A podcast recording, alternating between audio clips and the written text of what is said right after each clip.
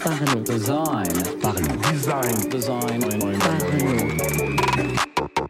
Salut, c'est Romain, bienvenue dans un nouvel épisode du podcast Parlons Design dans lequel on va parler de la navigation au clavier et de généralement en tant que designer qu'est-ce qu'on doit penser en relation avec le clavier quand on conçoit des sites web, des applications desktop et même aujourd'hui des applications iPad, iPad Pro notamment.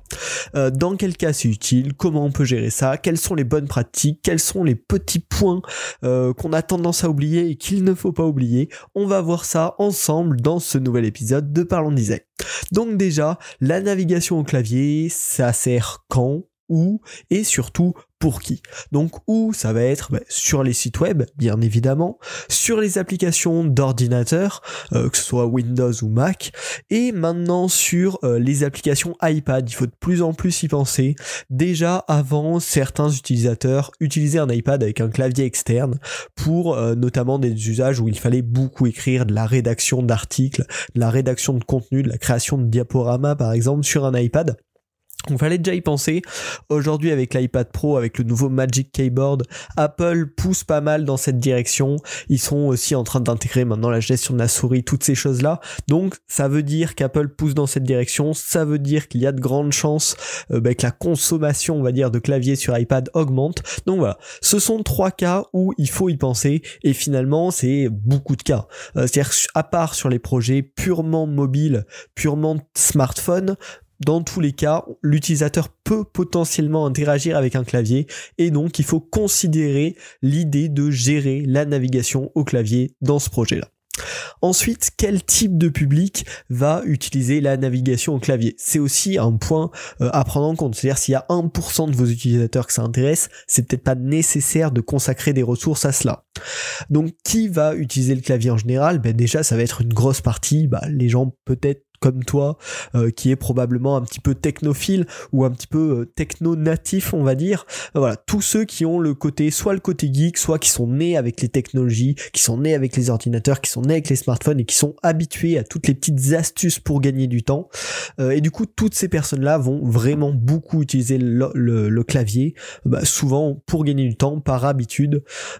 et donc, c'est un point qui peut vraiment les déranger dans leur utilisation d'un outil si cet outil n'est pas compatible avec la gestion au clavier.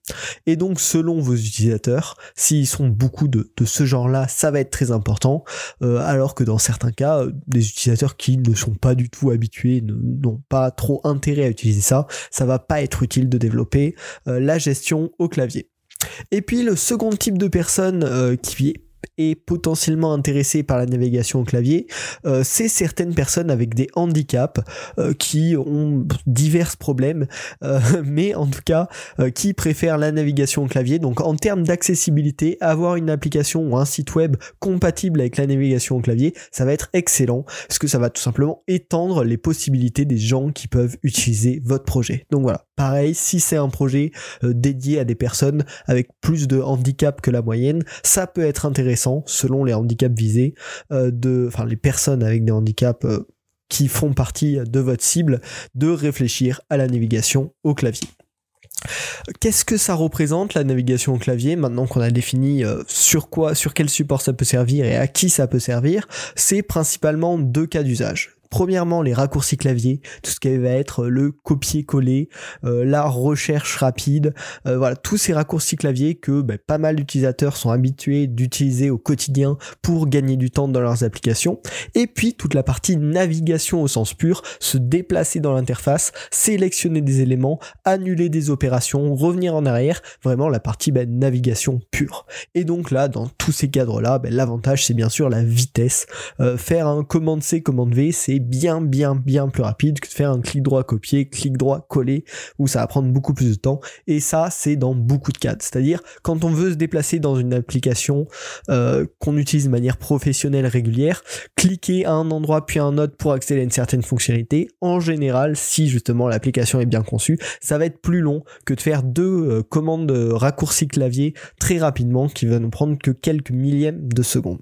Et donc le dernier point à prendre en compte avant de choisir si oui ou non vous devez réfléchir à la navigation clavier, c'est sur quel type de projet vous travaillez. Si vous travaillez sur un site vitrine, ça va probablement pas être utile de gérer la navigation clavier ou vraiment si vous voulez en termes d'accessibilité être au top c'est un plus mais ça va pas être une des priorités. Par contre si vous travaillez sur un outil euh, de productivité un outil qui est utilisé très régulièrement par les mêmes personnes dans ce cas là la puissance des raccourcis clavier va être décuplée parce qu'au quotidien ça va leur faire gagner euh, peut-être 15 secondes euh, tous les jours mais s'ils utilisent votre produit tous les jours ben, au final ça va être beaucoup de temps gagné. Et encore quand je dis 15 secondes ça peut beaucoup plus. Hein. Quelqu'un qui gère bien les raccourcis clavier sur une application qu'il utilise au quotidien, ça peut être des dizaines de minutes par jour qu'il économise en, gagnant en productivité comme ça.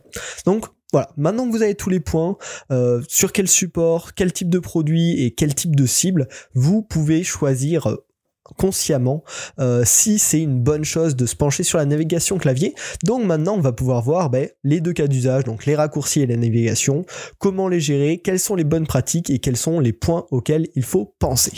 Donc premièrement, pour la partie raccourcis, il va falloir définir des raccourcis pour toutes les actions principales et les actions secondaires également.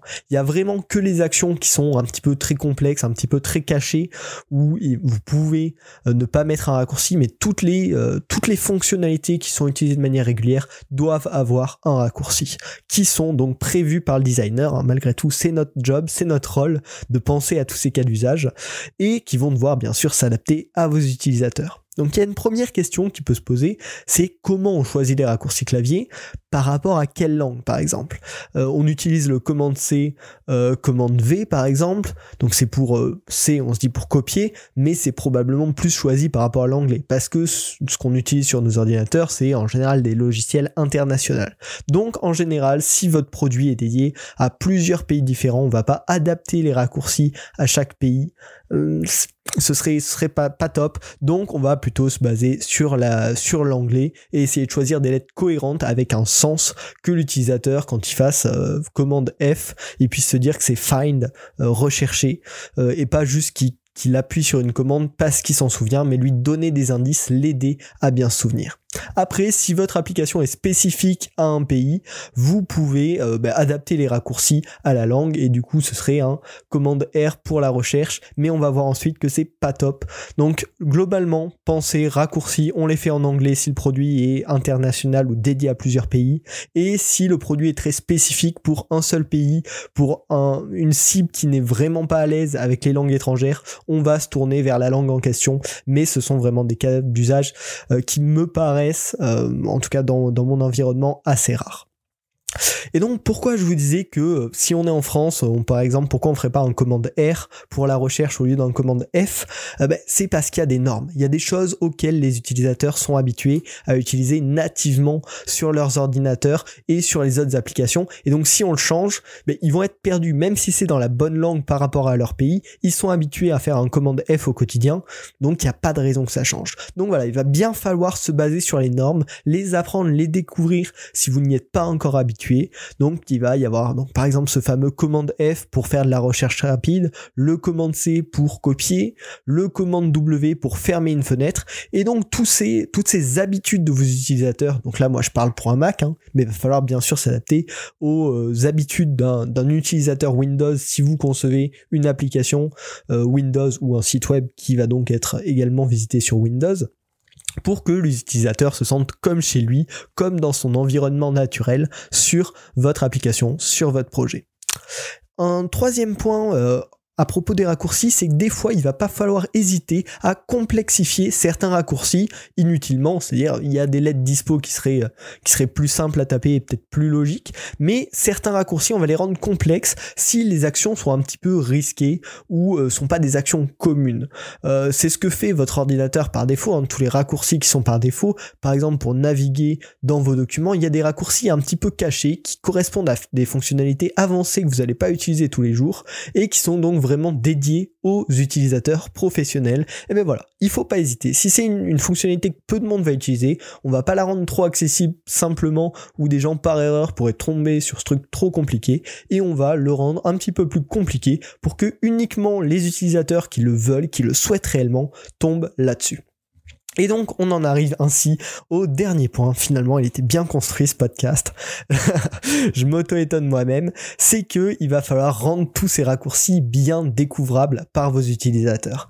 Euh, parce que s'il y en a mais qu'il n'y a aucun moyen de les retrouver, ben, bien sûr il, ne va pas les découvrir. Hein. je ne vous apprends rien.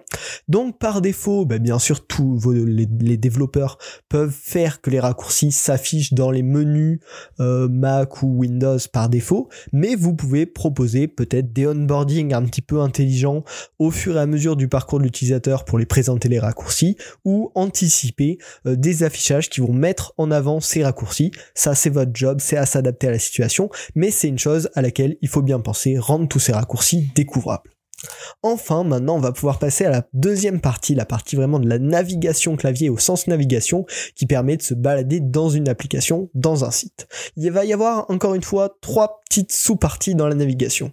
D'abord, ça va être la navigation générale, qu'on retrouve notamment beaucoup sur les sites web, c'est la navigation avec la touche tabulation. Euh, ça, ça va être une, navigation qui est beaucoup utilisée pour l'accessibilité, mais qui peut être utilisée par les power users euh, un petit peu également, et qui va permettre de se déplacer de bouton en bouton, de champ en champ et de lien en lien dans l'application, dans le site web, juste en appuyant sur Tap et en passant au prochain, au prochain élément intéressant avec lequel l'utilisateur peut interagir. Dans ce cas-là, en tant que designer, il va falloir mapper un parcours en disant ben, ça c'est le premier point d'intérêt, le deuxième point d'intérêt, le troisième point d'intérêt, etc. afin que les développeurs puissent l'intégrer proprement et que ça corresponde à ce parcours logique et cohérent. Et il va également falloir penser à designer, à le feedback visuel associé qui montre à l'utilisateur qu'en appuyant sur la tabulation, il s'est bien déplacé à tel élément et que cet élément est toujours dans le focus, il peut interagir avec. Le deuxième cas euh, de navigation qui est intéressant et un peu plus généraliste, utilisé par plus de monde, c'est le déplacement dans les listes ou dans les tableaux. Donc dans ce cas-là, on va beaucoup plus d'utilisateurs vont être à l'aise avec le fait de se déplacer avec les flèches, donc il va peut-être falloir le gérer. Pareil, dans ce cas-là, il faut gérer un feedback visuel qui montre à l'utilisateur quelle case est actuellement sélectionnée et euh, que quand il clique, ben, ça se déplace bien. Et puis, euh, gérer les raccourcis, les raccourcis de navigation. Là, on rentre un peu dans Inception. Par exemple, sur Mac, on va être habitué à faire un commande et une flèche pour aller tout au bout d'une ligne ou tout au début d'une ligne. Et donc, ce serait bien de gérer ce type de raccourci et de le préciser dans le design de votre interface. Et enfin, le troisième point dans cette navigation, c'est un petit peu la navigation générale. Ouvrir une page, fermer une page. Donc on va être habitué à appuyer sur Escape pour fermer une fenêtre modale par exemple et à faire entrer pour valider le clic sur un lien ou un bouton. Donc il va falloir vérifier que ce comportement à chaque fois par rapport au, au clavier va correspondre à ce qu'attend l'utilisateur de ces touches précises. Voilà, j'espère que ce podcast euh, sur la navigation clavier vous aura intéressé. Je pense que c'est un sujet qui est assez peu, enfin on en discute assez peu, mais je le trouve très important déjà pour l'accessibilité et pour tous les power users. Euh, quand on est vraiment habitué à naviguer au clavier, bah, c'est très frustrant de ne pas pouvoir le faire dans nos applications préférées. Donc voilà, en tant que designer, je vous invite à ne pas l'oublier, euh, à vérifier comme d'habitude hein, si le contexte du projet sur lequel vous travaillez le demande, le requiert, si ça a une vraie utilité. Mais si c'est le cas, voilà, ne pas l'oublier, pensez à tous ces petits points et puis bah voilà, faites-vous plaisir. Donc j'espère que ce podcast vous aura plu, vous aura appris des choses, vous aura donné des idées. N'hésitez pas à le partager sur les réseaux sociaux, sur Twitter, sur LinkedIn. Ça me fait super plaisir et ça me permet euh, bah, de garder la motivation à réaliser ce podcast. Et puis, tant qu'on parle de partage, allez, je vous invite à découvrir le site Partageons Design où je vous présente toutes les meilleures ressources design que je trouve au quotidien. Vous pouvez vous y inscrire sous forme de newsletter, euh, mais également juste suivre le blog ou le suivre en flux voilà, c'est libre, c'est gratuit, c'est dispo dans la description. J'espère que ce podcast vous aura plu et on se retrouve la semaine prochaine pour un nouvel épisode de Parlons Design. Salut.